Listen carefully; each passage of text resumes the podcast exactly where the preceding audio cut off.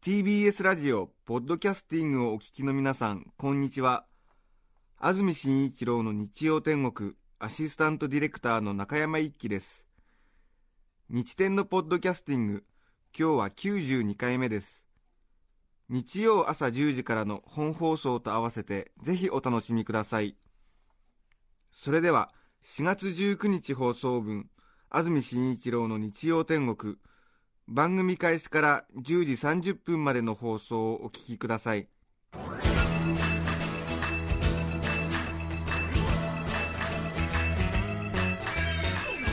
安住紳一郎の日曜天国。おはようございます。4月19日日曜日朝10時になりました。TBS アナウンサー安住紳一郎です。おはようございます。中澤由美子です。皆さんはどんな日曜日の朝をお迎えでしょうか？大変暖かい一日になりそうですね。はい。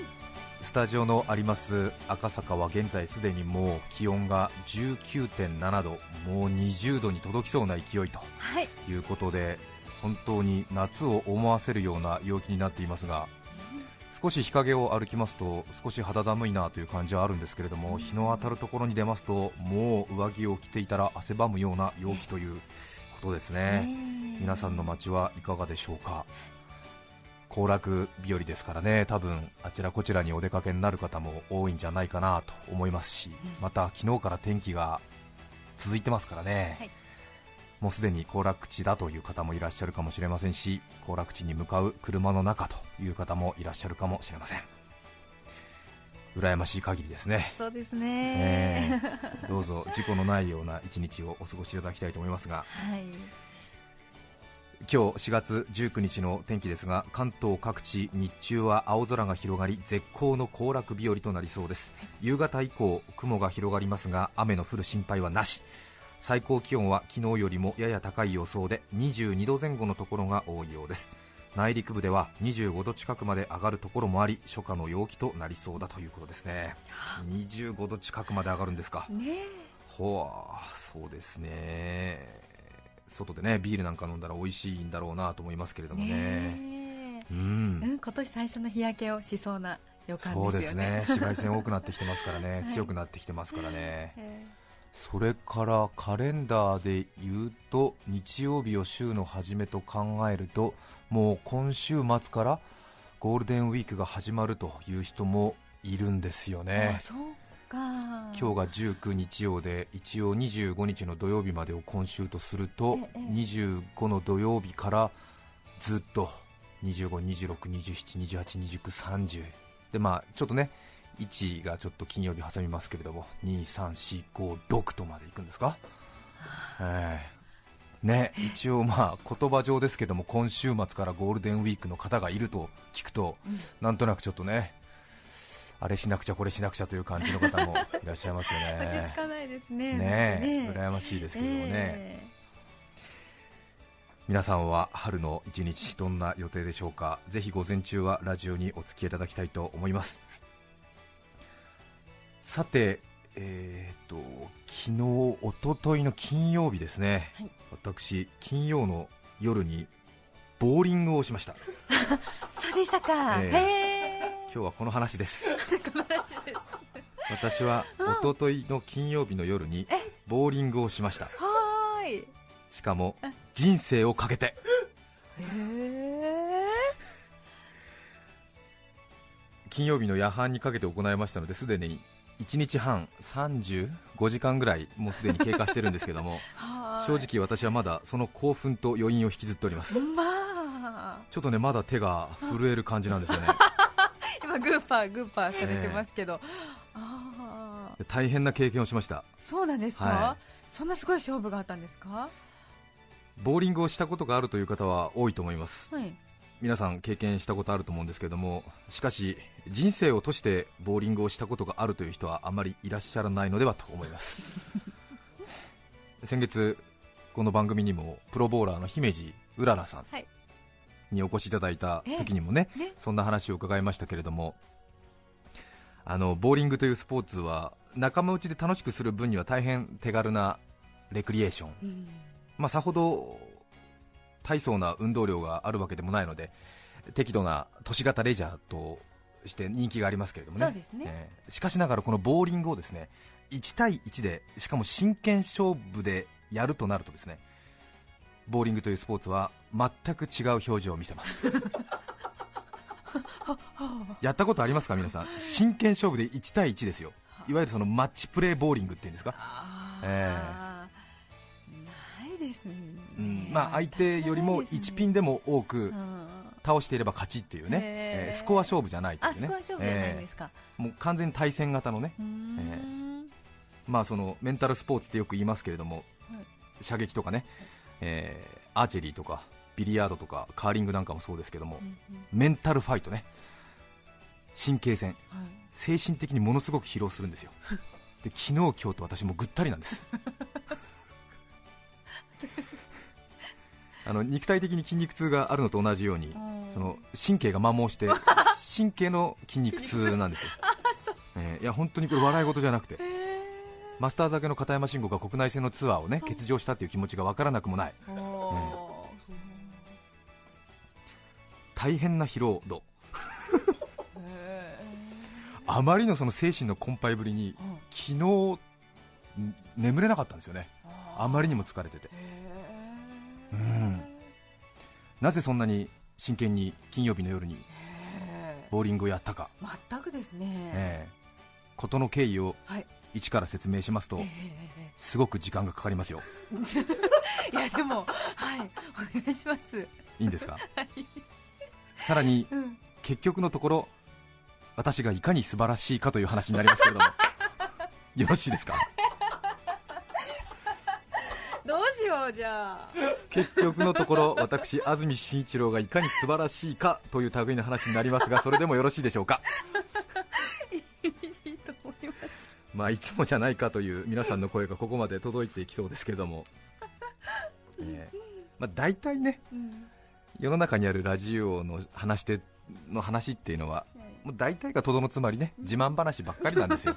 これはね仕方がないです。そうかな。ええ。まあラジオの話だけじゃなくてもう世にあふれるエッセイ随筆そういう類のものはとどのつまりも自慢話ですから。ああそうかもしれませんね、人間は自慢話じゃないとそう簡単に饒舌になりませんよ。そうか。えううん。ん。枕草子だってつれづれ草だって全部自慢話ですから。ああそうか。なそうですよ、ええ。枕草子だって上中下300編ぐらいありますけどもあれ全部読むと分かりますけれども、うん。結局清少納言は何を言いたいのかっていうと、うん。私の感性意図おかしいってことを言いたいだけですよ。うそうですよ。ねうん。結局私の感性すごいでしょっていうことを書いてるだけですから、うんこんな風にあれも随筆ですから。吉田健康だってそうですよ。は私の人の見る目すごいでしょっていうことを延々書いてるだけですから、ええ、俺の達観ぶりって月々しって言ってるだけですから麗しあらまほしって言ってるだけですから。では心置きなく自慢話を。ちょっと長いですよ。この4月にはい。TBS がテレビの番組編成を大幅に変更したんですよね。そうですえねご存知の方も多いんじゃないかなと思いますけれども散々ねいろいろねコマーシャルなどでも流れていたと思うので TBS のテレビのラジオもね随分変わりましたけれども TBS テレビの方も大きく変わって特に夕方のニュース番組の変更が大きかったんですよね。うんええ。これまでのイブニング5という番組から総力報道ザ・ニュースという名前も変わりまた放送時間もゴールデン帯に張り出し午後8時までの放送、ね随分これは大きな変更で、うん当然その内容も濃いものへということになるわけなんですけれどもそのリニューアルにあたりリポーターがね少しね足りないということになっていたんですよね、ええ。それでそのリポーターが足りないということで安住お前も頼むよというようなそういう声がかかったんですけれどもはい。本当にあの声かけてもらうのはありがたいんですけれどもとてもその一人のアナウンサーとしてとても嬉しいことなんですけれどもでもさすがにちょっと今は手いっぱいなところがあってそれから半年前の10月から始まった土曜の新番組のこともありますしはい。ちょっと本当にあのねうん。お家の一大事っていうことはよく分かってるんですけどもでもちょっと今抱えてる番組がおろそかになってもねちょっと本末転倒なのでということでえ。そういうちょっとやっぱりこう交渉の繰り返しがねずっと続いてたんですよ、うん。ええ。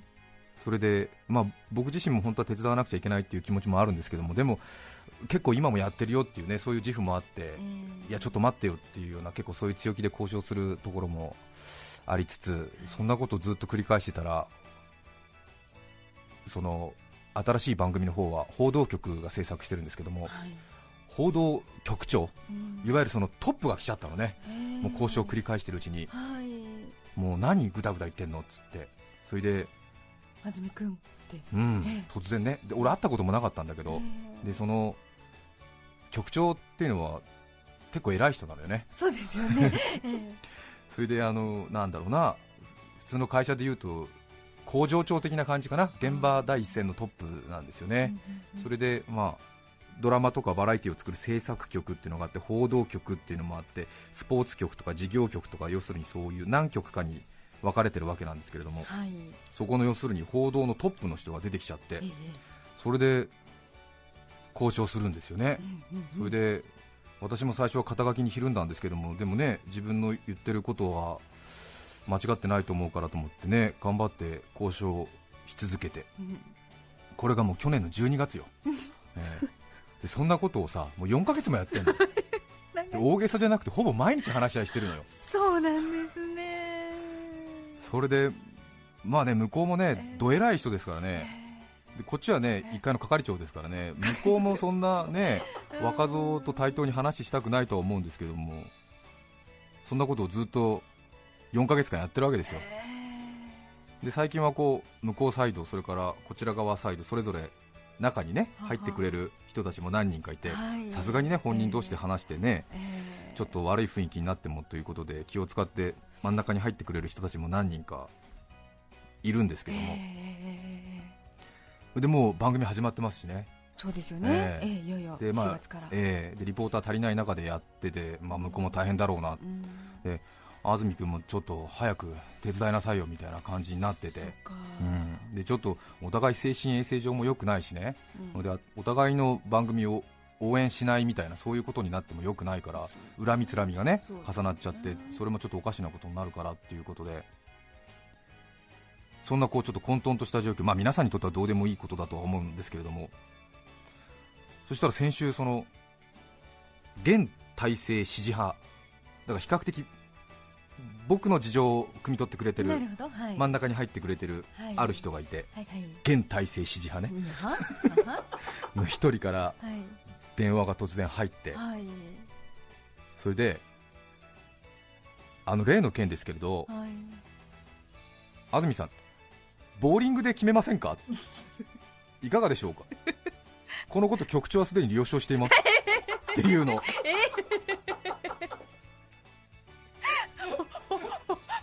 うん。携帯にかかってきた。携帯にかかってきた。突然だよ。例の件ですか？ボーリングで決めたらいかがですか？へえ。局長はすでに了承しています。耳を疑いますね。耳疑いますよね。局長って57歳よ。でいわばもうその現場のトップで要するに管理ななんていうのかな？ジェネラリストだとこうね社長とか副社長になるようなタイプの人で現場が好きで残ってるから要するにえーね先ほども言ったように工場でいうと工場長みたいな。刑事でいうと捜査一課長みたいなイメージのね感じのね、ええバリバリの感じなんですけどね、えー。で私もサラリーマン生活13年やってますけども、さすがに、まあね、放送局っていろいろ突飛なことを考える人が多いから、そう簡単には驚かないけれど、さすがにですよ、えボーリング？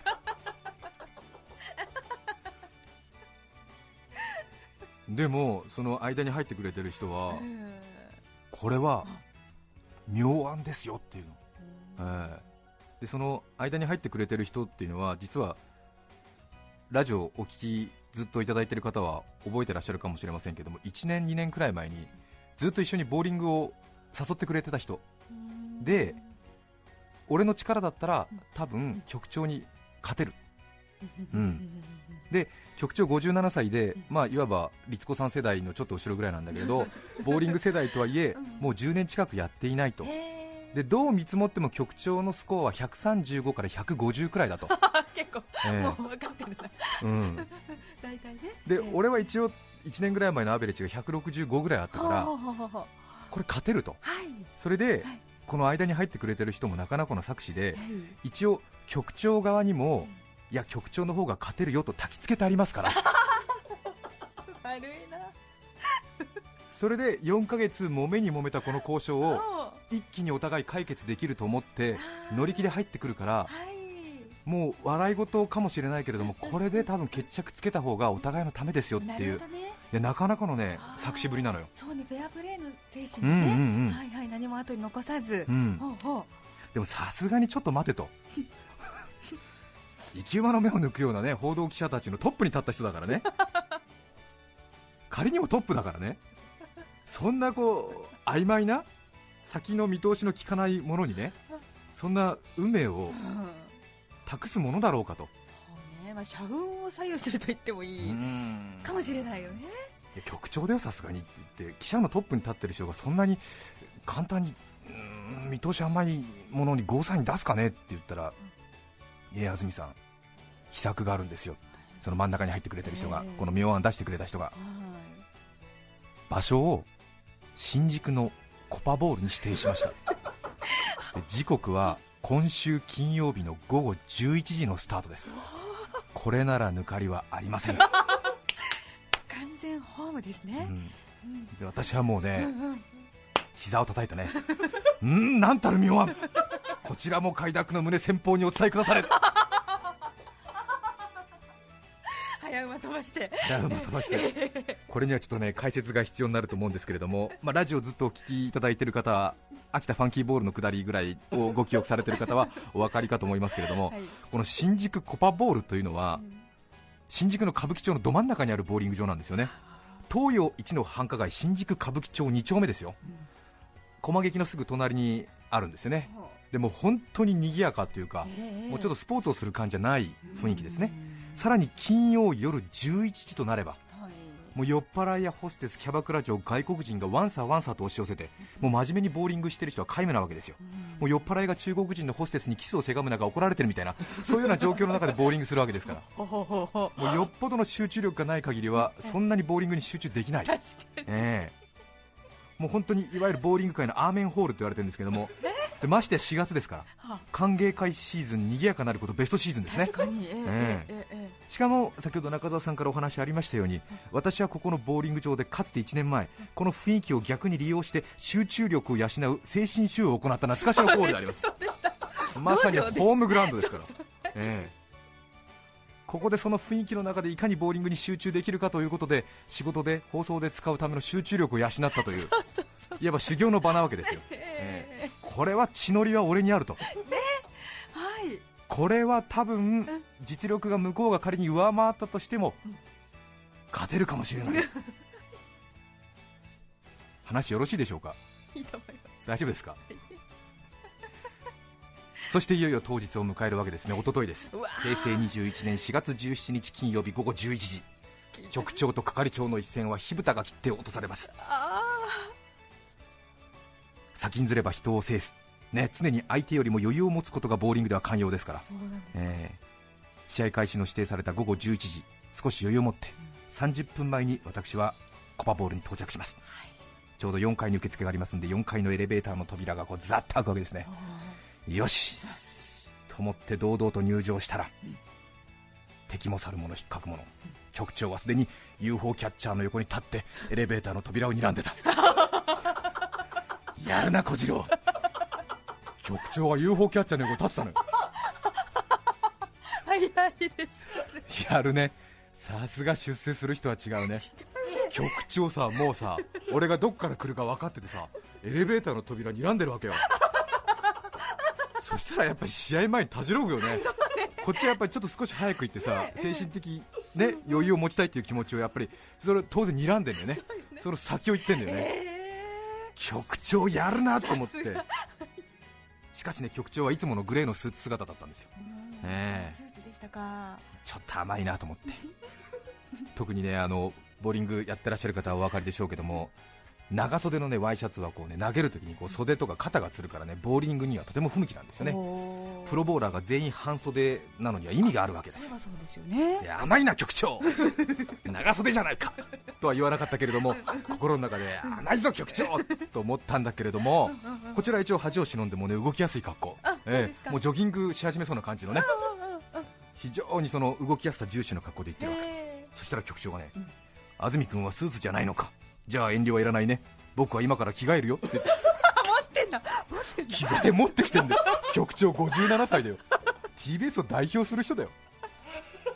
家出の中学生よろしくボーリング場のトイレで着替えを済ませるんだよ。局長がだよ。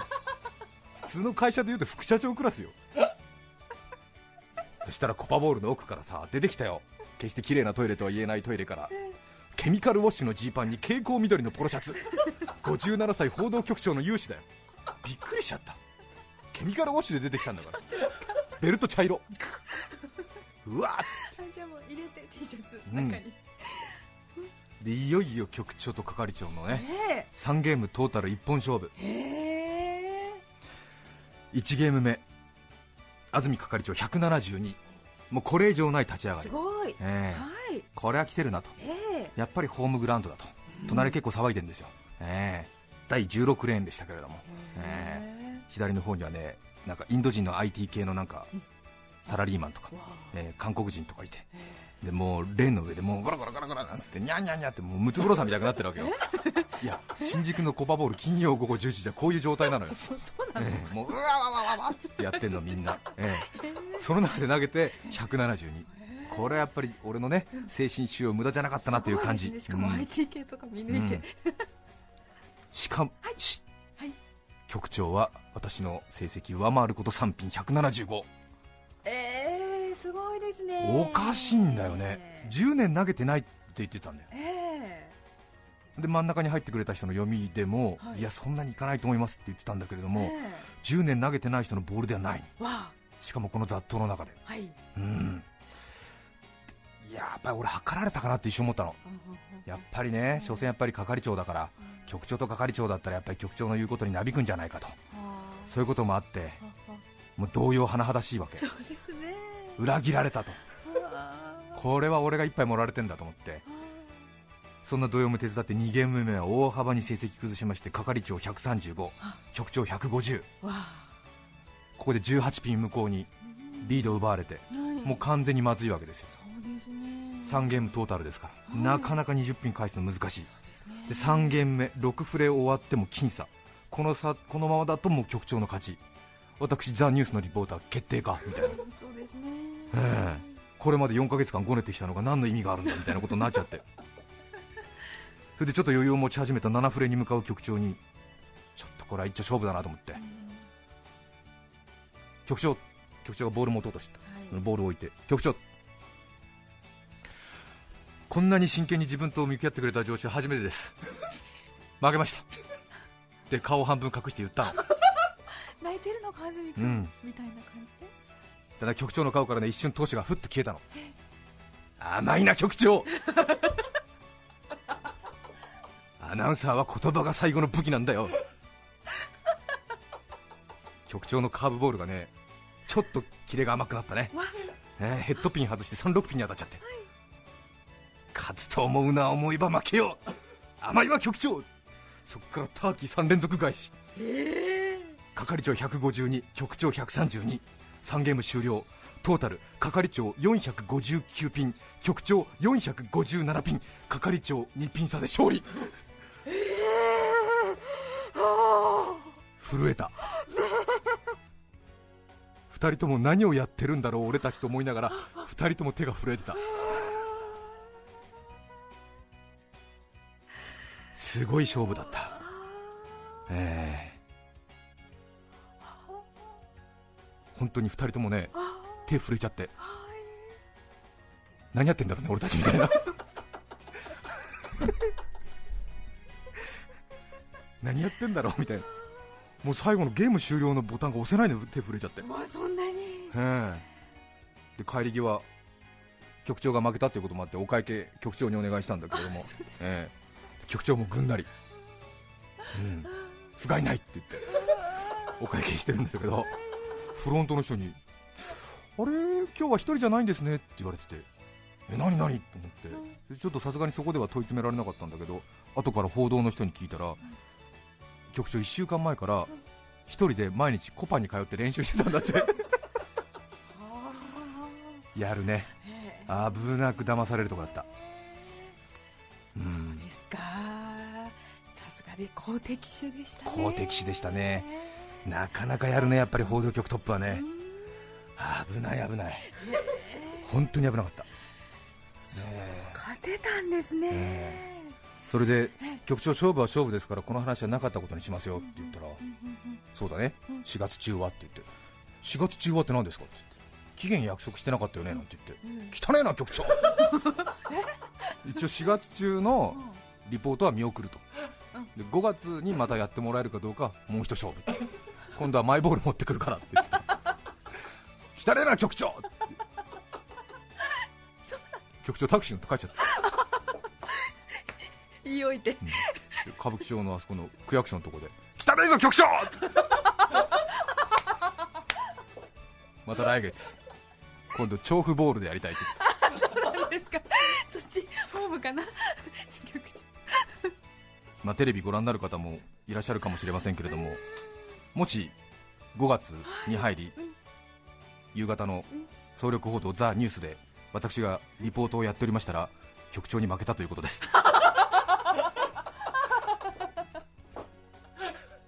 なかなかね改編したばかりということもありまして夕方の弊局のニュース番組は苦戦しておりますけれどもぜひ総力報道ザ・ニュースの方そういう局長が作っておりますのでご覧いただきたいと思います。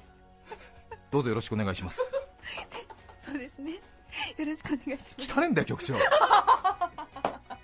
んた報道局のトップだろうが。話が長くなりました。今日のメッセージテーマはこちらです。私のちょっとした願望。流山市のあずましいさん40代女性の方からいただきました。ありがとうございます私のちょっとした願望は電車に乗った時座っている乗客は行き先を頭の上に表示してほしい。それが私のちょっとした願望です。疲れていたり体調が悪いのに座れない時座席の前に立って開くのを待ちますが次の駅から乗ってきた人が立った場所の前の人が先に降車しそちらが難なく座ってしまうことがよくあります。ありますね。そんな時は座っている人の頭の上に西日暮里でおりますや高田馬場でおりますなど表示されている絵を思い描いています。こんなシステムできないかな。ね、本当ですうねん、、これよく考えますね、えーあと多分学生さんとかで制服着てるとね多分この学校だからうん東十条で降りるだろうなみたいなそうですね。そういうことをね仮定して乗ってたりとかねしたりしますけどね。意外にだからこう学生さんの周りにねこう人がいたりしますけれども確かにそういう願望ありますね。皆さんのちょっとした願望今日はお待ちしています。番組でメッセージを紹介したすべての方に日天オリジナルポストカード2009春の葉をお送りしています。はい。初夏の葉になりましたね。失礼しました。初夏の葉になりました、4月からそして今日はスペシャルウィークということで普段どれだけの人がどの番組を聞いてくださっているかを調査する聴取率調査週間にあたります。日天ではこんなプレゼントを用意しました。北海道富良野からグリーンアスパラガスの詰め合わせでございます。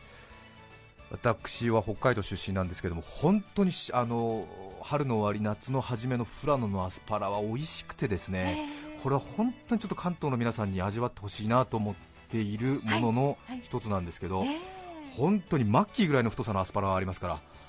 あのマジックのねえー結構太いんですけどもそんなに筋がなくてですねえー本当に50秒から70秒ぐらい塩茹でするとそんな太いアスパラがもうシャキシャキとした食べ応えになりまして。そんなちょっと茹でるだけえなんですね。え茹で時間要注意、もうほう。ほう10秒で全然違いますから、ええもうわかるパッと茹でてねマヨネーズでも何でもつけてもいいですし、ベーコンと一緒に食べても美味しいです、本当にこれはあのアスパラのあのなんていうかな感覚が変わりますんで、ぜひねねあの私も大好きなんで必ずこの季節は取り寄せて食べてるんですけど、ええ。野菜美味しい季節になりますんで JA 富良野から直送ということでグリーンアスパラガス、はい。今はハウスものが回ってるんですけれども路地物の一番最初の出荷を JA 富良野の首根っこを押さえて捕まえましたから。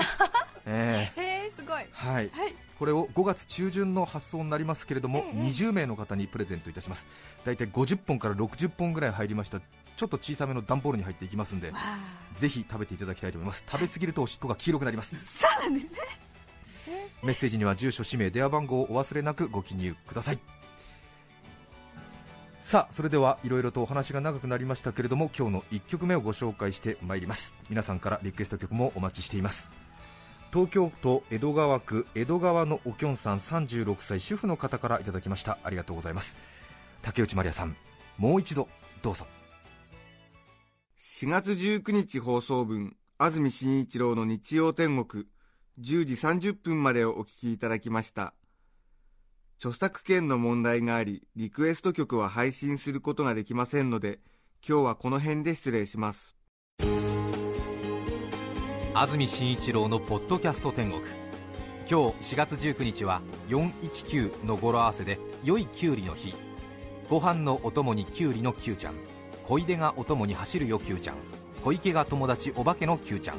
お聞きの放送はトゲがあってもそれが売りです。TBS ラジオ954